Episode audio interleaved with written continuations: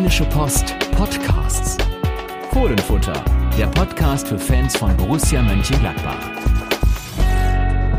Da sind wir wieder mit dem Fohlenfutter Podcast und wir haben heute einen ganzen Stapel an Themen, mag man schon sagen. Fünf sind es und äh, wir beginnen natürlich hier, Carsten Kellermann und Yannick Sorgatz. Wir beginnen natürlich mit dem Spiel mit dem 0 zu 1 gegen Leverkusen.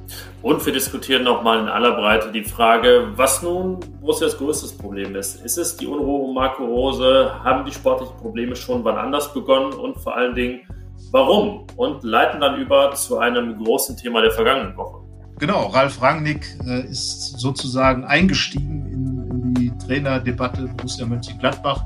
Wir diskutieren, äh, warum er möglicherweise sogar ein richtig guter Kandidat für Gladbach sein könnte und was dazu passieren müsste, damit das Ganze auch funktionieren kann. Und zehn Spieltage vor dem Ende der Bundesliga-Saison gibt es von uns eine konkrete Prognose, was wir Borussia noch zutrauen, was wir erwarten im Kampf um die Conference League, vielleicht sogar die Europa League oder doch nur um den Erhalt des Einstelligkeitsnimbus. Und so oder so wird sicherlich das Spiel in Augsburg am Freitag dazu schon gewisse Hinweise geben, wie es denn weitergeht mit Borussia Mönchengladbach. In dem Sinne, viel Spaß mit der neuen Folge. Ja, Carsten, Du warst am Samstag im Stadion mit Hanna und hast Borussias 0 zu 1 gegen Bayer Leverkusen gesehen. Das Wetter sah sehr schön aus am Fernseher. Das Spiel, ja, hat schon verkehrtere gegeben. Das Resultat für Borussia sehr regnerisch, würde ich sagen. Ja, also geregnet hat es zum Glück nicht. Das ist das Gute daran, weil es war nämlich, äh, sagen wir es jetzt mal ganz deutlich, arschkalt. Tatsächlich, es sah besser aus, äh, als es war, das Wetter. Und äh, ja, ein bisschen so ist es ja dann auch mit dem Spiel gewesen. Ähm, ich muss gestehen, ich war etwas enttäuscht. Schon weitaus bessere Spiele zwischen Borussia Mönchengladbach und Bayer Leverkusen gesehen. Man hat einfach gemerkt, dass beide Mannschaften mit einem, ähm, ja, wie sagt man so schön, Rucksack ins Spiel gegangen sind von einigen nicht gewonnenen oder verlorenen Spielen. Und äh, von daher ähm, war es relatives Stückwerk zwischendurch. Leverkusen insgesamt äh, sicherlich die kombinationsstärkere Mannschaft, bei Gladbach doch ganz extrem wenig Fußball zu sehen, ohne Lars Stindl, ohne Jonas Hofmann. Und von daher würde ich sagen, äh, es war ein 0 zu 0 Spiel. Wenn es aber einen Sieger gegeben hat, dann hat sich das eher Bayer Leverkusen verdient, obwohl Gladbach in der zweiten Halbzeit vielleicht etwas stärker war, aber es geht einfach nichts nach vorne. Das ist das Problem. Ja, wenn wir so auf die 90 Minuten sehen, hat Gladbach vielleicht 30 davon gewonnen, Leverkusen 60, so könnte man es ungefähr umfassen. Und damit ein, wie man so schön sagt, nicht unverdienter Sieg für Leverkusen. Ich fand, Leverkusen ist sehr proaktiv mit seiner Krise umgegangen und hat irgendwie, also probierte sich ein bisschen so von der, vom, vom Leib zu spielen am Anfang. Also da lief der Ball, man war drin im Spiel und ich hatte die ganze Zeit bei Gladbach das Gefühl, in der ersten Halbzeit man ist erstmal froh, bloß kein Gegentor zu bekommen ähm, und irgendwie einigermaßen gut durchzukommen, vielleicht dadurch ein bisschen Sicherheit zu gewinnen, ist ja insofern auch aufgegangen, weil es zur Pause 0-0 stand und dann die beste Phase folgte. Umso ärgerlicher und fataler, dass man dann trotzdem noch dieses Gegentor bekommt. Was ähm, würdest du sagen, in welches Muster passt dieses Gegentor und warum ist es dann am Ende noch gefallen? Ja, es passt ja im Prinzip in das Muster äh, mangelnde Konterabsicherung. Es gab den Ballverlust vorne von, von Hannes Wolf, wobei ich in dem Fall die größte Schuld äh, geben würde, sondern tatsächlich den beiden Sechsern, die versuchen, den Ball dann da zu bekommen und äh, zurückzuerobern, überspielt werden. Und dann ist Gladbach halt wieder offen und, und äh, wird dann von den schnellen Leverkusenern dann einfach überrannt. Ja, und äh, das haben wir ja schon öfter gesehen. Wir haben darüber gesprochen. Pokalspiel in Stuttgart ist das passiert nach einer Ecke. Äh, auch dann ähm, zuletzt nochmal, als, als Florian Neuhaus dann den Ball verloren hat äh, gegen Dortmund, auch dieses Tor bekommen. Also das ist ein wiederkehrendes Muster, äh, was man sieht. Was man nicht sieht, sind wiederkehrende Muster, Muster im Offensivspiel, dass man einfach mal Automatismen hat, auf dass sich die Spieler jetzt zurücklehnen können, wo sie dann mitarbeiten können, so, so wie man das aus vergangenen Jahren zum Beispiel bei Lucien Favre kannte, dass, dass dann irgendwie mit, mit einfachen Abläufen wieder eine gewisse Spielsicherheit reingekommen ist. Es ist alles so auf, auf gewisse Momente ausgelegt, auf Balleroberung, auf Umschaltspiel. Und da fehlt mir dann ganz einfach so die, die große Struktur. Nochmal, die Strukturgeber Stindl Hofmann war nicht dabei, aber ähm, da hätten dann natürlich äh, tatsächlich Neuhaus und Zakaria aus der, aus der Sechserposition heraus mehr, mehr Spielaktivität und vor allen Dingen mehr Kreativität auf den Platz bringen können. Und so war es dann insgesamt von Seiten der Gladbacher doch ein bisschen uninspiriert, das Ganze. Und äh, ja, das gibt einem schon zu denken. Es war ein bisschen so, als wenn so die Wirbelsäule des Spiels rausgerissen oder fehlend wäre. Also die beiden Sechser, wirklich einmal Florian Neuhaus, sehr fehlerhaft, hat ja fast noch eine große Chance oder vielmehr ein Gegentor verursacht mit einem sehr merkwürdig gechippten Freistoß. Äh, eine Ecke ging auch fast nach hinten los. Ähm, Dennis Zakaria, unfassbar wenige Ballkontakte. Ich meine, waren es zwölf in der ersten Halbzeit, 37 ja. am Ende. Habe ich gesehen, äh, halb so viele wie Florian Neuhaus. Das ist ja auch Wahnsinn für einen Spieler, der wirklich von dieser Dominanz, Präsenz lebt, der irgendwie den, den Ball auch anzieht und so ballsicher ist. Dann fehlte Lars Stindl. Ich finde, Hannes Wolf als Vertreter, das haben wir schon öfter gesagt, er hat schon schlechtere Spiele gemacht. Er hatte ja auch Abschlüsse und ähm, ja, hat dann so eine gewisse Aktivität ausgestrahlt. Einmal da ja auch irgendwie super durchgestartet, vertikal gegangen, aber dann halt wieder dieser Ballverlust und vorne Alassane Player, sage ich mal, als äh, Halswirbelsäule. ja, ist auch schwierig, was er momentan zeigt, nämlich relativ wenig. Deswegen, ähm, ja, Borussia eine, eine weiße Leinwand momentan, was die Offensive angeht. Acht Torschüsse wieder nur. Ja, also diese einstelligen Torschusszahlen in letzter Zeit und wie die sich häufen, ist ja auch Wahnsinn und spricht Bände. Ja, und genau das, das ist ja das Problem für eine Mannschaft, die eigentlich gewinnen will. Das ist ja das Mantra von, von Marco Rose, vom Trainer.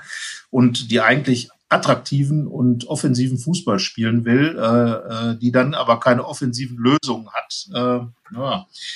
Sagt ein bisschen was aus über den aktuellen Zustand Borussias und ähm, da gab es mit Sicherheit schon bessere Zeiten. Äh, ja, und die Leverkusener haben im Prinzip genau das gemacht, äh, was die Gladbacher gern gemacht hätten. Sie haben einfach das Ergebnis geholt.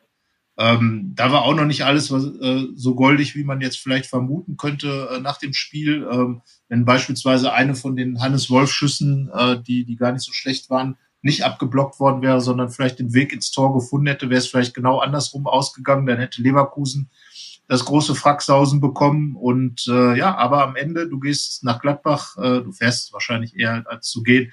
Ähm, Leverkusen gewinnt dann da 1 zu 0 und äh, jetzt wird man sehen, wie sie mit dieser, ja, mit diesem Ergebnis dann eben äh, auch aus der Krise möglicherweise herauskommen wollen. Auf jeden Fall drei Punkte, die Leverkusen im Rennen um die Europaplätze, um die Champions League Plätze ganz, ganz weit nach vorne gebracht haben. Und Gladbach hat jetzt tatsächlich geschafft, was wir vergangene Woche schon angedeutet haben. Gladbach steht nicht mehr in der Einstelligkeit. Und das müsste eigentlich für Manager Max Eberl ein extremes Warnsignal sein, denn das war immer so das Qualitätsmerkmal, an dem er äh, tatsächlich die, die Qualitätsentwicklung von Borussia Mönchengladbach erzählt. Äh, zu Recht auch, äh, Gladbach äh, war in den vergangenen Jahren als einziger Club neben Bayern und Leverkusen immer einstellig. Dort und äh, ach, Bayern und Dortmund immer einstellig und ähm, hat deswegen äh, einfach diese Position unter den Top-Mannschaften sich erarbeitet. Ja, und das ist jetzt in Gefahr. Und das ist eben die Botschaft, die im Moment dasteht. Platz 10 für Borussia Mönchengladbach. Ja, schwierig. Ja, du hast ähm, gerade gesagt, es hätte auch anders ausgehen können. Das hat man ja in vielen Spielen jetzt zuletzt gesehen. Ich meine, das Pokalspiel gegen Dortmund war jetzt von diesem Fünf-Spiele-Block insgesamt, würde ich sagen, sogar das Beste. Ähm, haben wir auch noch nicht drüber gesprochen, hatten wir nur im Vorbericht letzte Woche. Aber trotzdem ist es halt auch so ein wiederkehrendes Muster. Das kann man nach so vielen Spielen sagen. Ja, aber da vielleicht hm, und da vielleicht ein bisschen mehr Glück und ach, und in Leipzig fast dann noch das 2-2 über die Zeit gerettet. Aber es hat halt nicht einmal geklappt jetzt in den vergangenen fünf Spielen. Also man hat es nicht mal in einem Spiel geschafft, so dieses Minimum an Erfolgserlebnis, sprich einen Punkt rauszuholen oder gegen Dortmund in die Verlängerung zu kommen. Und ja, es stellt sich ja nach wie vor diese Gretchenfrage Borussias, woran es liegt. Liegt es jetzt äh, daran, dass diese Unruhe um Marco Rose, diese anbahnende, sich anbahnende Abschied, diese Verkündung seines Abschiedes die Mannschaft runtergezogen hat? Ist da irgendwas anderes passiert? W wann hat diese Entwicklung eingesetzt? Was, was ist für dich so der erste Punkt, wo du da anpacken würdest, um zu erklären, warum Borussia in einer sportlichen Krise steckt, wie zuletzt man muss echt überlegen. Ich bin eigentlich fast schon dann so in der Zeit, als Favre zurückgetreten ist.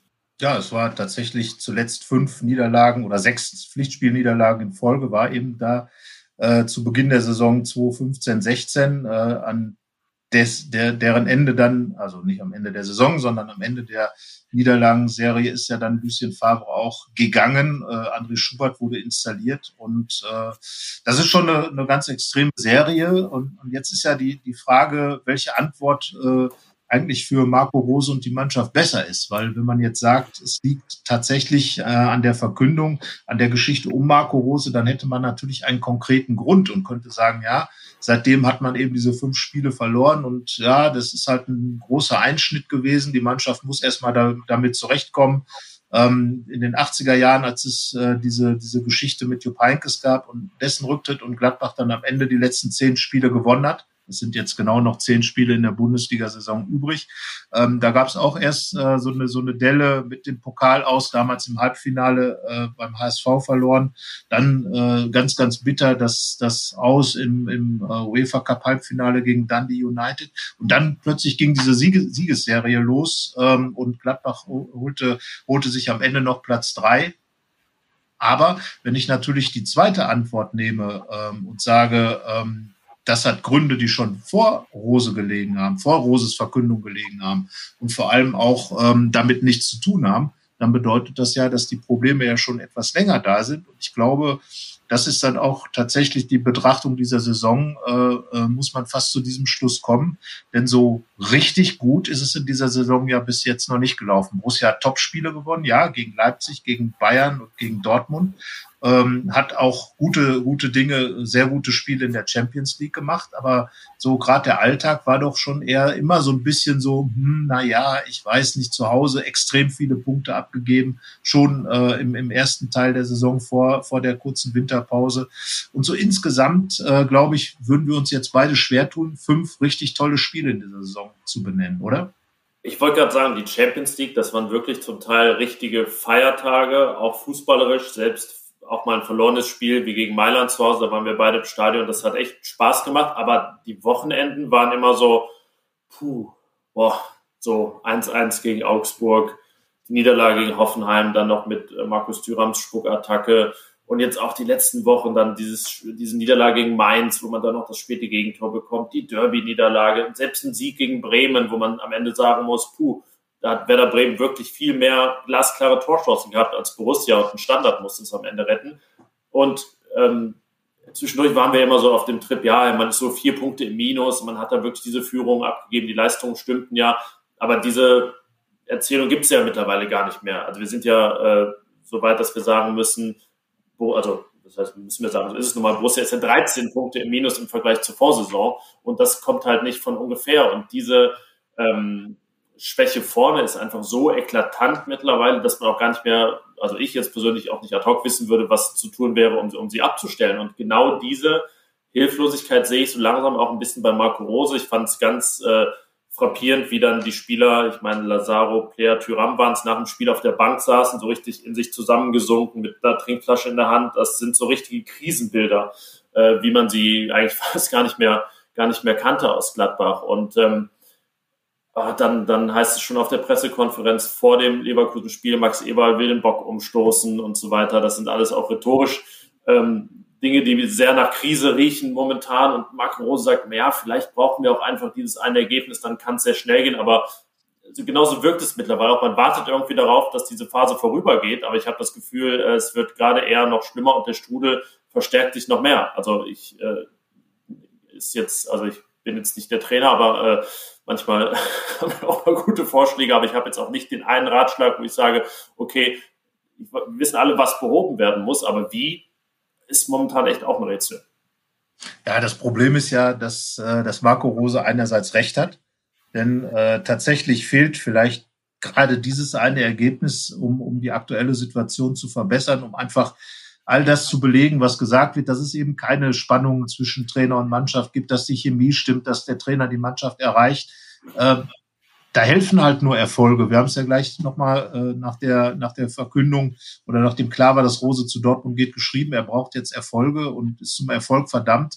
Und äh, vielleicht ist es manchmal so einfach im Fußball. Vielleicht ist das diese eine befreiende Situation, vielleicht ein klarer Sieg äh, der, der dann plötzlich alles wieder befreit und, und frei macht und wegschiebt, was dann da sich aufgestaut hat. Äh, andererseits äh, vermisst man doch schon dann tatsächlich so eine Art konzeptionellen Angang des Trainers. Ähm, wir haben ihn ja dann gefragt in der Pressekonferenz, ähm, wie man diese, diese offensive äh, Lust äh, oder, oder Chancenlosigkeit und, und die Probleme, sich Chancen zu erarbeiten, da irgendwo ähm, da aufarbeiten kann. Und da hat er dann halt gesagt, klar, mit Mut, äh, wir wollen mit Mut angreifen. So, das sind natürlich schon so ein paar, äh, schon eher dann auch, sagen wir mal, sehr äh, phrasenhafte Aussagen. Also äh, klar wird er uns auch jetzt nicht seine Trainingsmethodik verraten, das ist auch klar. Und äh, wir sind auch schon lange genug dabei, um zu wissen, dass äh, der Fußball einfach äh, auch ganz extrem von Erfolgen geleitet wird und dass ein Erfolg schon alles verändern kann. Aber wie ich eben schon sagte, mir fehlt in der Mannschaft einfach so ein bisschen äh, oder mir fehlt der Mannschaft im Moment so ein bisschen die Struktur auf der man sich dann möglicherweise auch äh, auf sicheres Eis begeben kann und dann in solchen Spielen wie Leverkusen vielleicht einfach, weil man total stabil steht und weil man dann eben auch mit zwei, drei absolut äh, eingespielten Angriffszügen äh, dann mal zu einer guten Chance kommt, vielleicht sogar ein Tor erzielt. Und ähm, was man ja nicht vergessen darf, in der vergangenen Saison ähm, waren ja genau diese Spiele, wie jetzt das gegen Leverkusen, die die Gladbach für sich entschieden hat mit eben mit Power, mit, mit diesem Siegeswillen, diesem unbedingten Siegeswillen und genau die Sachen, wenn man mal hört, was Jan Sommer oder auch Hannes Wolf nach dem Spiel gesagt haben, Power fehlte, Leichtigkeit fehlte, Freude am Spiel fehlte. Ja, das ist schon, äh, finde ich, bemerkenswert, äh, gerade mit, mit diesen Adjektiven zu arbeiten.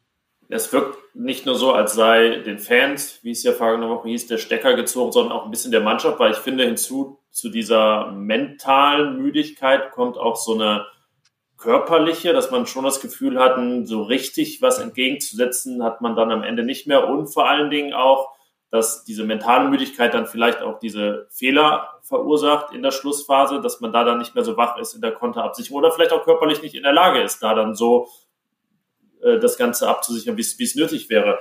Ähm, und ich finde es aber schwierig, das immer nur auf diese Kompliziertheit der Saison mit Mehrfachbelastung zu schieben. Ich meine, erstmal ist es ja für alle Mannschaften, selbst für die, die nicht im Europacup spielen, komplizierter. Dieser ganze Plan hat sich verschoben. Du hast das ja im Herbst mal thematisiert, dass die Fußballer ja auch in so einem richtigen Jahresrhythmus stecken und da sich neu dran gewöhnen müssten. Aber ich meine, man hat im im ersten Rosa-Halbjahr auch Dreifachbelastung gehabt und alles war neu und viel mehr neue Spieler mussten integriert werden. Ist mir schon klar, dass das sehr kompliziert ist, was im Herbst war. Gerade dieser Dezember mit den vielen Spielen und dann die kurze Winterpause. Aber ich meine, wir messen die Mannschaft und Borussia jetzt ja auch an gewissen Ansprüchen und Dingen, die man auch schon gezeigt hat in der Vergangenheit. Und deswegen würde ich das eigentlich ungern als Ausreden gelten lassen. Wir haben es auch zwischendurch mal gesagt, von den ersten neun Wochen des Jahres waren dann auch nur drei englische Wochen. Da hatte man sechs komplette Trainingswochen. Und jetzt, klar, war diese Phase mit Manchester, Leipzig und hin und her und immer weniger Pause als der Gegner. Ähm, ne, Leverkusen hatte frei unter der Woche, man musste den Pokal spielen. Verstehe ich alles, sind Faktoren, aber sind für mich keine finalen Erklärungen dafür, dass es da ähm, physisch und mental so eklatante Probleme gibt. Ja, und äh, ich finde es immer schwierig, Ausreden zu suchen. Borussia Mönchengladbach wollte in die Champions League, ist in die Champions League eingezogen, wollte ins Achtelfinale, ist ins Achtelfinale eingezogen und äh, eigentlich müsste das doch mehr Ansporn für die Spieler sein, diese Spiele zu erleben, auch gegen Manchester City da auf höchstem Niveau sich messen zu dürfen. Natürlich tun auch da Niederlagen weh, auch wenn man möglicherweise davon ausgehen kann, dass sie passieren. Äh, trotzdem fühlt es sich dann schlecht an, wenn man so ein Spiel 0 zu 2 verliert. Klar, man ist dann im Pokal-Viertelfinale, wollte auch dahin. Eigentlich wollte man ja dann auch bis zum Ende der Saison spielen. Und man darf ja auch nicht vergessen, dass ein Gegner wie Leipzig beispielsweise fast den Sommer durchgespielt hat mit dem Champions League-Turnier noch. Und äh, da hat doch, glaube ich, jeder seine Malessen. So fit ist, so fit ist wie keine andere Mannschaft. Ne? Also Leipzig ist ja körperlich ein Beispiel dafür, dass es ja besser gibt es ja eigentlich genau. gar nicht. Genau. So, und äh, oder der FC Bayern, der zwischendurch dann halt noch irgendwie um die halbe Welt fliegt, um irgendeinen äh, Weltpokal zu gewinnen, äh, um nochmal ein Titelchen einzuheimsen. Also, das sind dann eben, natürlich kann man jetzt sagen, klar, das sind die Top-Mannschaften der Liga, aber nochmal, Borussia Mönchengladbach ist in die Saison gegangen mit zwei Vorgaben. Punkt eins, Platz vier. Weniger soll es nicht sein, eher mehr. Und wir haben eine Mannschaft, die zusammengeblieben ist und wir holen die Mannschaft ganz woanders ab Das waren die beiden Vorgaben für die Saison und das ist für mich immer der Maßstab. Ähm, ne, dass, dass man natürlich nicht reingeht und sagt, wir wollen Zehnter werden, ist auch klar. Aber ich glaube, man darf mehr erwarten von dieser Mannschaft, von diesem Trainer, von der gesamten Situation, die Borussia Mönchengladbach hat. Und äh, klar, jetzt, ne, dass der ein oder andere Spieler jetzt doch nicht so gut spielen kann, weil keine Fans im Stadion sind und so weiter. Naja, also ich glaube einfach, äh, da wird äh, mindestens mal unterperformt, wenn man letzte Saison etwas überperformt hat. Und äh, die Frage ist jetzt halt, ähm, ist dieser Zustand äh, einer, bei dem man vorher vielleicht zu viel Gutes gesehen hat, das Ganze zu gut bewertet hat, oder wird jetzt zu schlecht bewertet, weil jetzt gerade diese gigantisches Frustpotenzial um den ganzen Verein ich habe das Gefühl, dieses Weiterkommen in der Champions League, gerade auch die Art und Weise war ähm, so ein bisschen wie das äh, letzte Bier auf der Party, wo man auch echt noch Lust drauf hat, dass man sich gönnt, aber dass man dann am nächsten Tag bereut. Ähm, es hat irgendwie nochmal so ein, so ein auch so einen emotionalen Peak gegeben. Es war ja mittendrin in dieser Phase, wo wirklich alle drei Tage gespielt hat und in der Liga auch sonst nichts gewonnen hat. Man hat ja auch das letzte, die letzten beiden Champions League Spiele verloren. Das dürfen wir auch nicht vergessen. Nachdem man vorher vier Spiele ungeschlagen war in, in der Champions League. Ähm, das ist so ein bisschen untergegangen, war jetzt vielleicht, also finanziell war es sehr wertvoll und äh, für diese Tatsache, das Historische zu schaffen, aber ich glaube, es hat der Gesamtbetrachtung nicht so gut getan, weil es schon übertüncht hat, dass der ganze Herbst in der Bundesliga und eigentlich bis dahin gar keine Phase so richtig gut gelaufen ist. Ähm, sehe seh ich schon als, als wichtigen Punkt auch. Ja, und äh, also nochmal, ich glaube, Erfolg sollte immer eher ein, ein Motivator sein und äh, kein Hemmschuh. Von daher glaube ich, schon, dass das, dieser Einzug ins, ins Viertelfinale und, und dass da ein Gegner von, von ganz extrem hoher Qualität kommen würde, äh, das war absehbar. Manchester ist jetzt im Nachhinein, äh, wir haben es ja zunächst sogar mal ein bisschen anders gesehen, haben vielleicht gedacht, dass äh, die, die Art und Weise, wie Borussia Mönchengladbach spielt, Pep Guardiola-Mannschaft möglicherweise nicht liegen könnte. Nur Borussia Mönchengladbach spielt ja gar nicht mehr so, wie Borussia Mönchengladbach unter Marco Rose spielen soll. Und das ist ja das Problem. Es ist ja von dem, was, was die Mannschaft äh, dazu nehmen sollte, nämlich diese Aggressivität, dieses Pressingverhalten, dieses, dieses Anlaufen, den Gegner zu stressen und so weiter, da ist ja nicht mehr viel von zu sehen. Und, und das ist eben das Problem. Und dann fehlt mir, das, was ich eben schon äh, angedeutet oder gesagt habe, ähm, dann fehlt mir einfach so das B-Modell, äh, zu sagen, okay, dann machen wir jetzt halt über Ballbesitz und, und machen erstmal Ruhe und, und, und bauen das Spiel erstmal auf. Und, und was dann auf dem Platz zu sehen ist, ist irgendwie so alles oder gar nichts. Und das äh, ist dann eben das gar nichts. Ja, alles ist dann oft dann auch mal gar nichts. Punkte gibt's nicht. Äh, gibt es viel zu wenig. Und ähm, ja, dann haben natürlich auch äh, einige Spieler wie Florian Neuhaus und, und Dennis Zakaria zum Beispiel, von denen man, finde ich, auch mehr erwarten muss, wenn dann die anderen nicht da sind, Führungsaufgaben erwarten muss. Ich finde, dass Matthias Ginter und Nico Elvi, die da schon noch äh, ein bisschen vorangehen und versuchen etwas zu machen. Matthias Ginter hat ja auch die gute Chance gegen, ähm, gegen Leverkusen da möglicherweise noch auszugleichen. Aber gerade Zakaria und, und Neuhaus, die beide so große Rosinen im Kopf haben, die zu Top-Mannschaften wollen, die, die, die äh, der Meinung sind, demnächst dann vielleicht bei Bayern München, Real Madrid oder Manchester United dann da eine Rolle spielen zu können, dass die in so einem Spiel so komplett abtauchen. Das ist dann schon beachtlich und äh, ist natürlich ein Problem auch, wenn du die, die, die Spieler als Trainer aufstellst. Und äh, nochmal, ich denke, dass die Mannschaft, äh, klar, wird über Hannes Wolf wird immer diskutiert, aber er hat es ja ganz ordentlich gemacht und hat auch kaum Unterstützung äh, von hinten bekommen, eben aufgrund der genannten Problematik. Ja, und da denke ich einfach, ähm, äh, muss von dem einen oder anderen Spieler mehr kommen, aber es muss auch eine Rückversicherung für die Spieler Spieler da sein, die, die von, vom Trainerteam eingebaut sind. Stichwort Trainerteam. Ähm, bevor wir die ganze Lage in der Liga nochmal beleuchten und auch so vorausblicken schon, was da kommt in diesen zehn Ligaspielen, äh, wollen wir gerne einen kleinen Block einschieben. Thema Trainersuche. Ähm, ist die Frage, ob es überhaupt zur Trainersuche gehört, aber es gab vergangene Woche ein viel beachtetes Interview von Ralf Rangnick im Sportshock Club. Der hat gesagt, er würde gerne nochmal so eine große Aufgabe angehen, gerne, das waren seine Worte, bei einem großen Traditionsverein. Und so sein Traum ist, dass er diese ganzen Methoden aus Leipzig, diese neuen Ansätze, dieses sehr, äh, wie soll man es nennen, äh, er hat da so diese State-of-the-Art-Dinge, dass er die verbindet mit den Möglichkeiten und den Gegebenheiten eines großen Traditionsvereins und da nochmal probiert, das Ganze anzugehen. Also im Prinzip äh, ja das, was er auf Schalke hatte, mit dem, was er in Leipzig gemacht hat oder auch, auch in Hoffenheim, das einmal zu verbinden. Ralf Rangnick ist 62 Jahre alt, ist auf der Suche, hätte den FC Chelsea interimsmäßig bis Saisonende übernehmen können. Das heißt, er ist in ganz interessanten Gefilden da unterwegs, was seine Anfragen angeht. Aber er will, er will nochmal nicht nur interimsmäßig, sondern ganz konkret einen Verein übernehmen. Und es hat natürlich aufhorchen lassen. Es war der meistgelesene Artikel in diesem Jahr bei uns, äh, die, seine Aussagen da. Ähm, ja, was hältst du von dieser ganzen Thematik? Also erstmal ne, betont, es gibt nichts Konkretes und keine konkreten Hinweise, einfach mal diskutiert, was wäre das für eine Option für Borussia? Ja, zumindest mal eine gute. Ähm, andere Optionen, äh, ganz kurz, äh, sind ja auch schon so ein bisschen weggefallen. Adi Hütter hat gesagt, äh, dass er in Frankfurt bleibt. Äh, von Gerardo Seoane äh, aus der Schweiz ist zu hören, dass es da noch keine Kontakte gab. Äh, Kofeld soll es auch eher so sein, dass er sich vorstellen kann, in Bremen zu bleiben. Ja, und wenn man nach dem Ausschlussprinzip geht, ist man dann ja plötzlich bei Ralf Rangnick. Und äh, wenn man sich äh, ihn als Person mal anschaut, er hat nie einen Hehl daraus gemacht, dass er früher äh, den Fohlenfußball von Hennes Weißweiler extrem bewundert hat und dass dies auch immer ein, eine, äh, sagen wir mal, ein Ursprungsgedanke in dem Fußball ist, den er spielen lässt. Und wenn man sich so seine Projekte anschaut, man darf ja den SSV Ulm nicht vergessen, den er auch äh, in die Bundesliga geführt hat, der auch damals mit sehr frischem und freiem Fußball äh, und, und offensiven Fußball zunächst mal überrascht hat.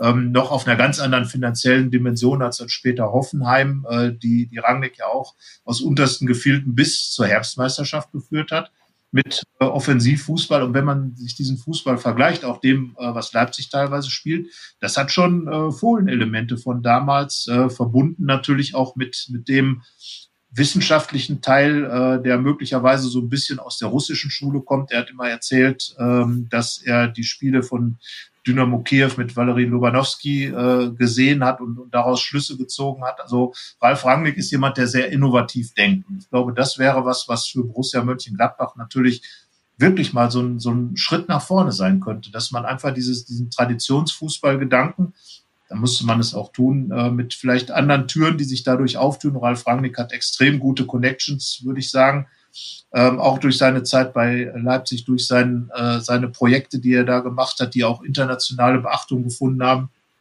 Also insgesamt wäre für mich das äh, schon eine äh, recht große Nummer, die Borussia Mönchengladbach da hinkriegen würde und äh, möglicherweise auch ein Trainer, der der Mannschaft dann eine wirklich gu gute Perspektive aufzeigen könnte als Nachfolger von Marco Rose. Ich meine, er hat Marco Rose mitgemacht. Er ist der, der hinter dem Projekt Leipzig steht, der äh, quasi als Mastermind viele Dinge, die im deutschen Fußball äh, gerade passieren, äh, dort angeregt hat. Und von daher, Ralf Ragnick wäre eine ganz, ganz interessante Personalie für Gladbach. Ich war auch überrascht auf, über die Reaktion so in, in den Kommentaren. Ich hätte mit viel mehr Ablehnung gerechnet. Natürlich gab es die auch, weil Ralf Rangnick bei vielen Leuten einfach auch aufgrund seiner Art nicht beliebt ist. Es ist ja Geschmackssache, dieses äh, ne, so Professorhafte, wie es oft genannt wurde, sein Auftritt damals im Sportstudio vor, auch jetzt 20 oder mehr Jahren, als er die Viererkette erklärt hat. Es gibt Leute, die finden das super, weil die diesen Ansatz, den Fußball zu sehen, auch mögen. In anderen ist das zu wissenschaftlich, wie es dann, wie es dann oft heißt. Aber man kann ja nicht abstreiten, dass Ralf Rangnick wirklich ein unfassbarer Fassmann, äh, Fassmann, Fachmann ist, äh, ähm, hochintelligent. Du hast gerade Mastermind genannt und ähm, auch wenn man dann mal natürlich gibt es auch gute Gründe, diese ganze Ansatzweise Leipzig kritisch zu sehen, ähm, aus diversen Gründen, auch äh, Red Bull und so weiter. Aber wenn man dann nur die Arbeit beleuchtet und äh, außen vor ist, unter welchen Umständen sie ermöglicht wurde, dann ist das nun mal sehr gute Arbeit, die da geleistet wurde und die ja nun mal gerade die gesamte Bundesliga prägt. Ähm, das ist ja, also ist einfach so, das kann man jetzt auch gut finden oder schlecht finden, aber es ist so. Und ähm, ich persönlich fände es auch spannend, diese Kombination Rangnick und diese Methoden einmal bei einem Verein wie Borussia zu sehen, durchaus. Aber diese Frage, die ich mir eben stelle, würde das ins Gesamtgefüge des Vereins passen? Denn das würde ich Rangnick ein bisschen vorwerfen. So richtig habe ich manchmal das Gefühl, kann er sich nicht entscheiden, ob er jetzt Trainer sein will, Sportdirektor, Manager. Will er diese englische Form des Managers sein, was ja beides quasi zusammen ist, Sportdirektor und Trainer? Und ähm, wie würde das mit Max Eberl zusammenpassen können in Gladbach? Was glaubst du?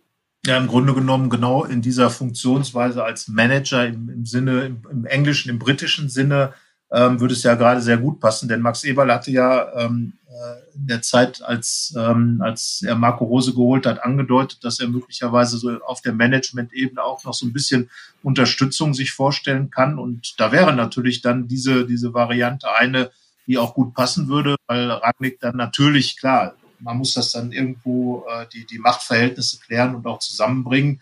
Aber ich glaube schon, dass man, ähm, wenn, wenn beide sich darauf einlassen wollen, und es wird ja immer wieder betont, es geht ja um Borussia Mönchengladbach und nicht um einzelne Personen. Ähm, äh, wir reden ja auch immer mehr über, über Teambuilding und über Teamarbeit und über, über Fachmann, Fachleute, die in Teams zusammenarbeiten. Und äh, es wäre auf jeden Fall ein großer Qualitätsgewinn für Borussia Mönchengladbach, sowohl auf der Trainerseite, aber dann eben auch teilweise auf der, auf der planerischen Seite. Das könnte Max Eberl möglicherweise ein bisschen entlasten. Er, er hat es, wie gesagt, schon angedeutet, hat jetzt auch seinen Sabbatmonat genommen, um, um mal ein bisschen zur Ruhe zu kommen da. Ähm, ja, also insgesamt glaube ich, dass äh, das wäre mit Sicherheit nicht das Verkehrteste. Ähm, es wäre, wäre äh, auf jeden Fall ein Projekt, auch auf gewisse Weise ein Versuchsballon in dieser Konstellation. Ähm, aber ich glaube auch etwas, was äh, durchaus im Sinne äh, des Vereins auch funktionieren könnte. Ist ja vielleicht mal ganz interessantes Thema für euch, liebe Hörer, uns dann auch mal eure Meinung zukommen zu lassen.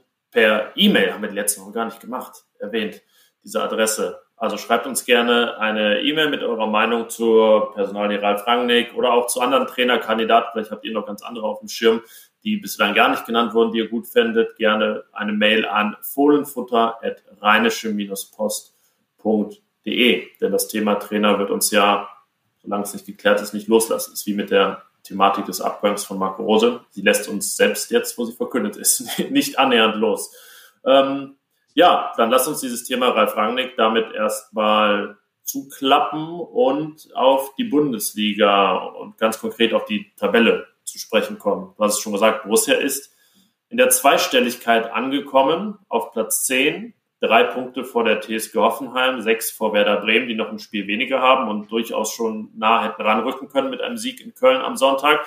Ähm, ich nenne es jetzt mal den Krimi um die Conference League, der sich da langsam so formiert. Borussia ist sechs Punkte hinter dem wahrscheinlich letzten Europa League Platz, Platz sechs. Wir kalkulieren ja immer mit Platz sieben, weil wenn Leipzig oder Dortmund den Pokal gewinnen, dann gilt der siebte Platz für die neue Conference League. Da steht momentan Union Berlin mit 35 Punkten, dann Freiburg und Freiburg mit 34, Stuttgart mit 33 und Borussia auf Platz 10, 10 eben auch mit 33 Punkten.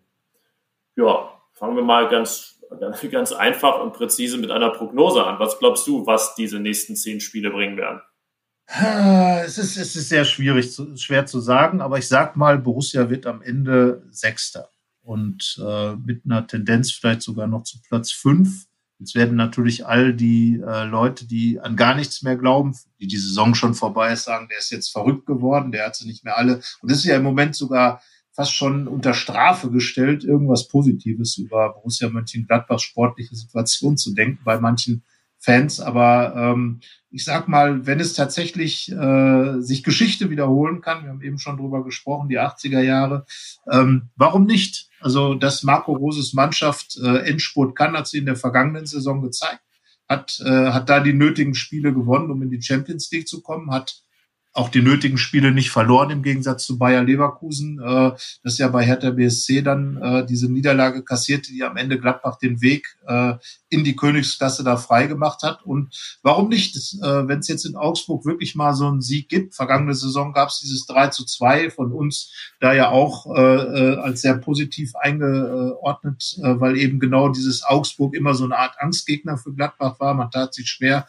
man wurde immer so ein bisschen überrumpelt von den Augsburgern. Dann dieser Sieg äh, mit dem Doppelpack von Lars Stindl. Ähm, Stindl wird jetzt zurückkehren und äh, das ist für mich auch so ein bisschen ja, der Hoffnungsträger für die Endphase. Ähm, damals in den 80ern Uwe Rahn 14 Tore geschossen ähm, in den letzten zehn Spielen, zehn Siege dann für die Heinkes Mannschaft. Noch von Platz, äh, lass mich lügen, 12, 12, 11, 12, 13 auf Platz drei in der Bundesliga und äh, damit mitten rein in den UEFA Cup damals. Also Möglich ist das. Ähm, ich glaube nicht, dass es jetzt so eine extremer Durchmarsch wird, aber ich traue den Gladbach schon noch 18 bis 20 Punkte zu. Dann wären man bei Anfang der 50er und das könnte für Platz 6 reichen. Ja, freue mich schon, wenn wir jetzt bei anderen Zeitungen wären, wenn wir schön, schön Lars Stindl mit Uwe Rahnschneuzer wahrscheinlich mal, mal abbilden. abbilden. Großartig, ja. so, ja. Ähm, ja, lass uns mal auf den Spielplan gucken, der ja durchaus auch für Borussia spricht. Man hat jetzt gegen fünf der ersten sieben gespielt. Da fehlen noch die Bayern, was ja eh nie so verkehrt ist. Und es kommt Eintracht Frankfurt. Ansonsten hat man dann, dann auch ganz interessante direkte Duelle gegen Freiburg, gegen Stuttgart, gegen Hoffenheim, gegen Bremen, gegen Augsburg ist kein direktes Duell, sind aber momentan 13. Und dann hat man noch den 15. Hertha, den 16. Bielefeld und den 18. Schalke. Das sind Spiele, wo man sagt, naja, wenn man da jetzt also auch wirklich diese, also gar nicht wieder in die Spur findet, dann äh, wird es wahrscheinlich insgesamt sogar ganz fatal enden. Aber es gibt ja doch eine gewisse Hoffnung, weil zu Recht einige auch darauf verweisen, die Gegner zuletzt waren jetzt halt nicht ohne. Borussia hat im Grunde viermal in Folge Champions League gespielt, hat drei Spiele mit einem Tor verloren, eins mit zwei, das war gegen Man City. Ähm, also ist der Spielplan schon Hoffnungsmacher für Borussia gerade. Genau, ähm, das, das haben wir jetzt auch äh, geschrieben in unserer Analyse zu diesem Spielplan. Also wenn man die Gegner anschaut äh, und rein vom Papier her, wir wissen, der Fußball ist immer anders, als man denkt und ändert seine Richtung, wie er gerade Lust hat und lustig ist. Aber ähm, ich habe mir tatsächlich mal die Mühe gemacht, zu, zu jedem Verein mal so ein Ergebnis zu schreiben und bin dann am Ende auf äh, 18 Punkte gekommen, die noch geholt werden. Das wären dann plus die 33 von den 51. Äh, Wenn es vielleicht noch äh, einen Sieg mehr gibt, dann bist du bei, bei 53 Punkten. Also ungefähr in der Range könnte es dann zu 7, 6 äh, reichen am Ende. Und ähm, ja, du spielst jetzt gegen sechs Mannschaften als Borussia Mönchengladbach, die in der Tabelle hinter dir stehen. Und äh, ja, wenn man diese drei Teams, äh, diese sechs Teams dann schlägt, hätte man eben auch schon die 18 Punkte zusammen. Also die Frage ist nur, inwieweit blendet die Geschichte auch? Weil jetzt werden natürlich zu Recht auch viele kommen und sagen, aber was war mit Köln, aber was war mit Mainz, was war mit Augsburg in der Hinrunde, was war und so weiter und so fort. Und natürlich werden wir die erste Mannschaft sein, die Schalke wieder mal an irgendetwas gönnt und keine Ahnung, all diese Geschichten. Ja, klar, diese Option besteht auch und man muss vorsichtig sein, denn eine Garantie auf Sieger hat Gladbach definitiv nicht. Aber äh, dieser Spielplan lässt trotzdem für mich die Hoffnung da, dass Europa noch möglich ist. Champions League, ähm, naja, also brauchen wir, glaube ich, nicht drüber zu reden. Das hat Marco Rose ja auch schon angemerkt. Aber ich glaube, ähm, dass irgendwie die Plätze äh, sechs, sieben durchaus da noch machbar sind. Ich habe gerade mal geguckt, gegen die zehn Gegner, die jetzt noch kommen, hat Borussia in der Hinrunde 16 Punkte geholt. Und das ist ja nicht so verkehrt. Da waren Sieg gegen die Bayern bei, unentschieden gegen Frankfurt, unentschieden gegen Freiburg, unentschieden gegen Stuttgart, Niederlage gegen Hoffenheim, Sieg gegen Bremen, unentschieden gegen Augsburg, unentschieden gegen Hertha, ein bisschen viele Unentschieden.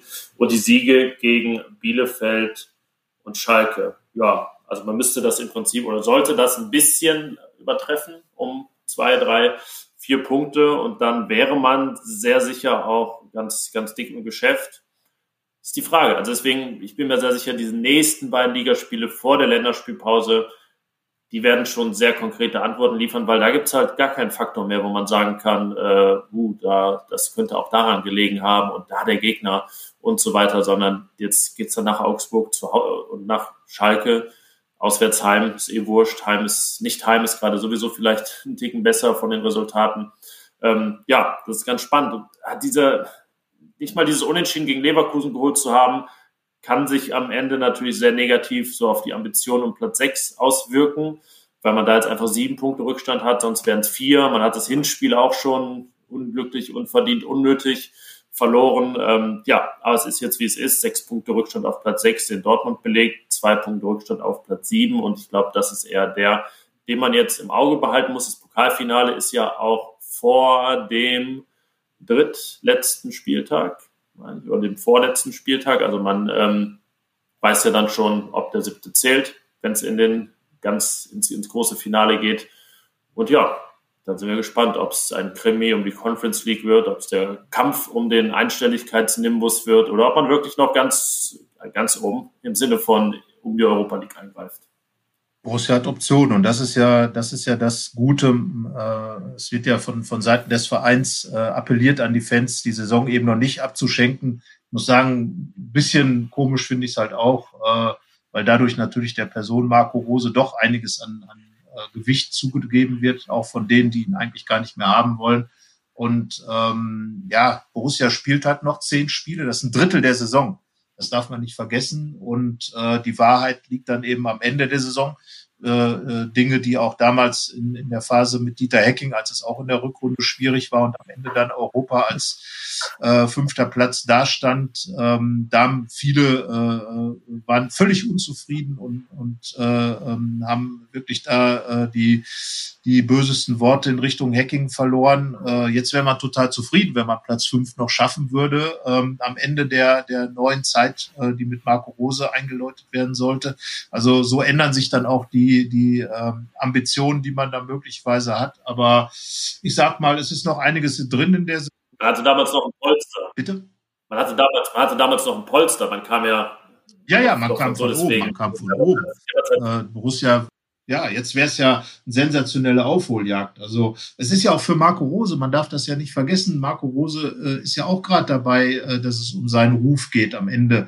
Äh, er ist hier angetreten als der gehypteste Trainer von allen und im Moment hat man so das Gefühl, dass er jetzt gerade der Bilzebub geworden ist für viele, was natürlich äh, völlig übertrieben ist. Äh, er hat halt seine Entscheidung getroffen. Ja, alles sehr unglücklich. Ja, absolut richtig. Äh, aber ähm, und äh, er hat einfach im Moment eine ganz, ganz schwere sportliche Krise und da steht ja auch der, der ganze Ansatz Rose Fußball, wie nachhaltig ist er? Und diese Dinge stehen ja gerade auch auf dem äh, auf dem äh, Maßstand. Und äh, da muss Marco Rose jetzt ja auch zeigen, was er als Trainer richtig drauf hat. Da geht es ja gar nicht mal um Gladbach, Dortmund und so weiter, sondern wirklich, wie gut ist der Trainer Marco Rose. Und da hat er jetzt zehn Spiele Zeit. Äh, die zehn Spiele, dieses Vertrauen kriegt er von Max Eber, kriegt er von Borussia Mönchengladbach, dass er daraus noch was machen kann. Und ja, es ist eine Chance für ihn, für die Mannschaft, die sich auch empfehlen muss, die sich vielleicht dann noch diese kleine Europatour dann gönnen kann.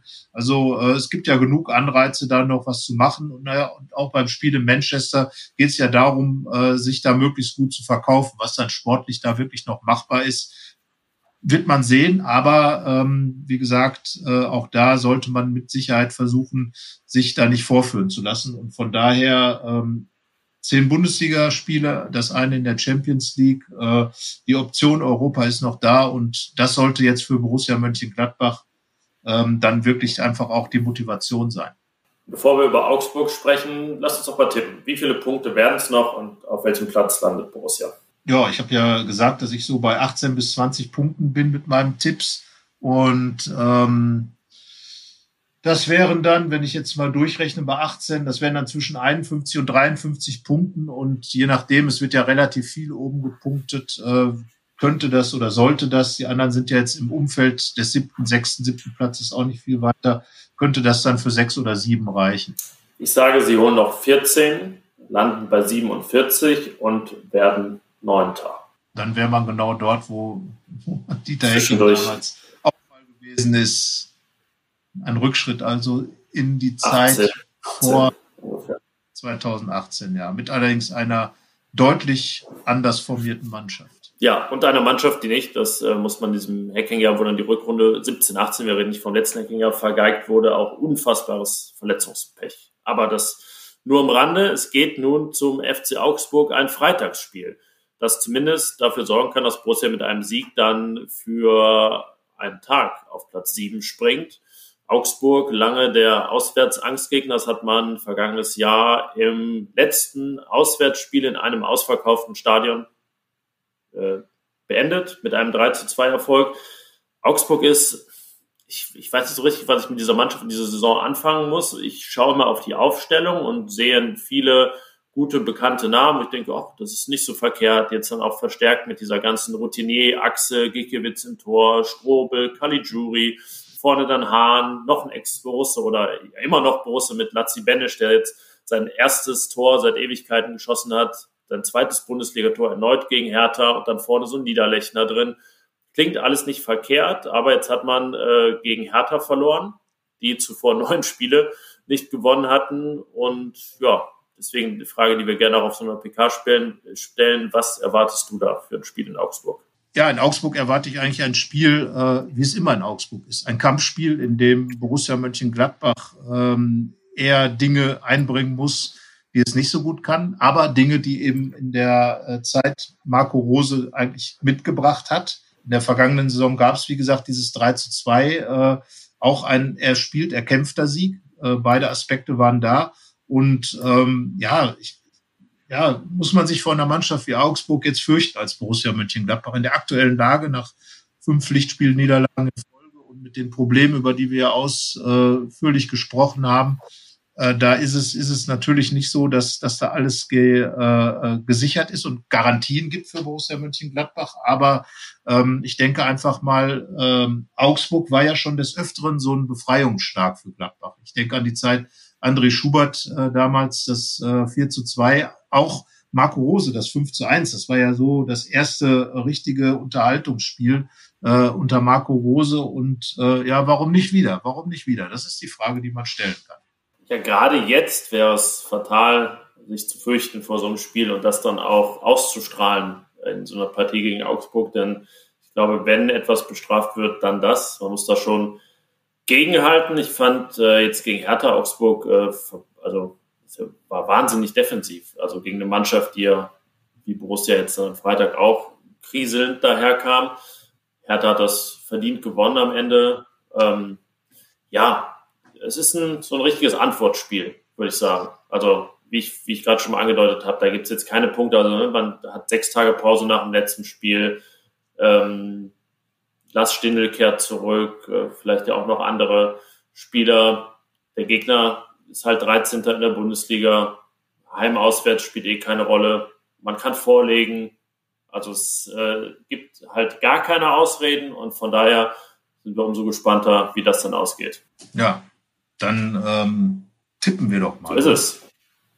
Du darfst diesmal anfangen, weil ich ja sonst immer den Vorzug habe. Ich vergesse auch immer, wie wir getippt haben. Wie haben wir denn letzte Woche getippt? Wer hat, wer hat ich habe 2-2 gesagt. Das war natürlich Füllgam und Pitz. Ähm, ich glaube, du hast äh, für Leverkusen ja. getippt. 2 zu 1. Von daher war dein Näschen das Richtige. Du hast nur denen zu viel zugetraut, was Tore an. Beiden. Ja, das okay. Man ist ja immer voller Hoffnung. Ja, in Augsburg. Ähm, es bleibt bei weder Fisch noch Fleisch. Ein veganes Ergebnis. Und zwar ein 1 zu 1. Borussia führt. Borussia führt und kriegt den Ausgleich. Mal wieder. Du bist ja ein harter Knochen, um im Bild zu bleiben. Ja, genau. Also ich glaube, dass Borussia mehr Fleisch an den Knochen bekommt und äh, dort äh, mit äh, zwei oder drei zu eins gewinnt. Ähm, denn zwei zu eins sage ich. Ich sage zwei zu eins. Das habe ich hier auch in meiner Ergebnistipp-Reihe stehen, die ich mir da gebaut habe. Ist ja, sind sich an Bitte gerade nach rechts geguckt und äh, da wurde anscheinend das Ergebnis mitgeteilt. So ungefähr. Nein, das, äh, da wurde mir ein Kaffee mitgeteilt. das ja. zugelassen. Aber äh, tatsächlich äh, liegt hier auch meine Liste und ähm, da steht ein 2 zu 1 und das ist mein Tipp.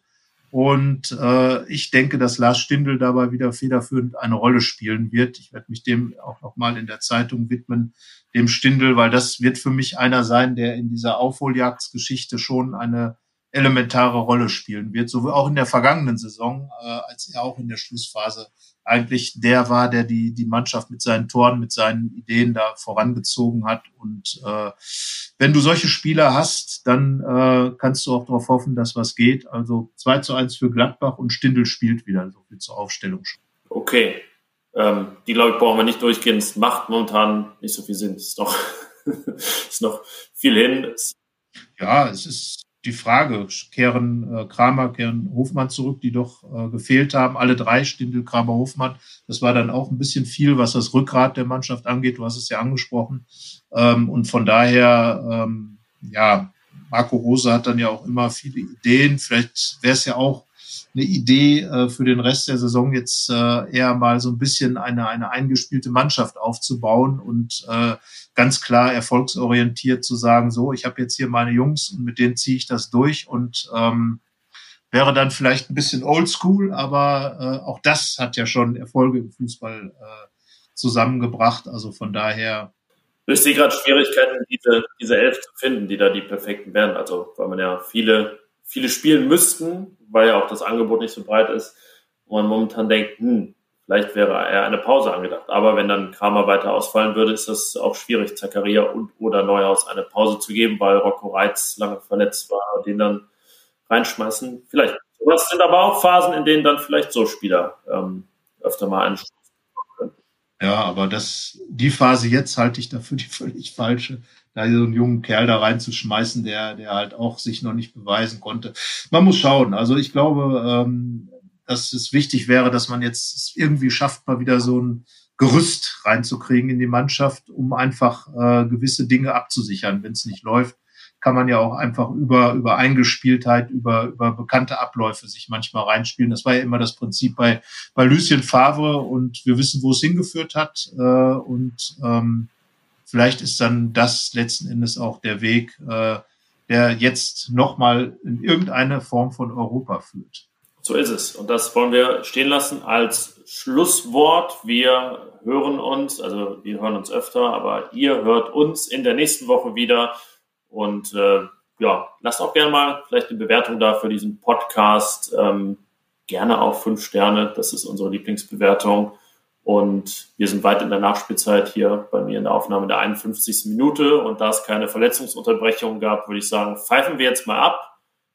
Dein, dein Schlusswort, dein bewährtes. Ja, und dies mit einem sportverbundenen Vergnügen sehen wir uns oder hören uns dann wieder. Wir sehen uns jetzt hier in der neuen äh, Aufnahmegeschichte, kann man sogar Bilder sehen vom Gegenüber. Das ist ganz schön. Und äh, wir hören uns wieder dann nach dem Spiel gegen Augsburg. Ich hole mir jetzt auch mal einen Kaffee und in dem Sinne bis nächste Woche. Tschüss. Ciao. Mehr bei uns im Netz www.rp-online.de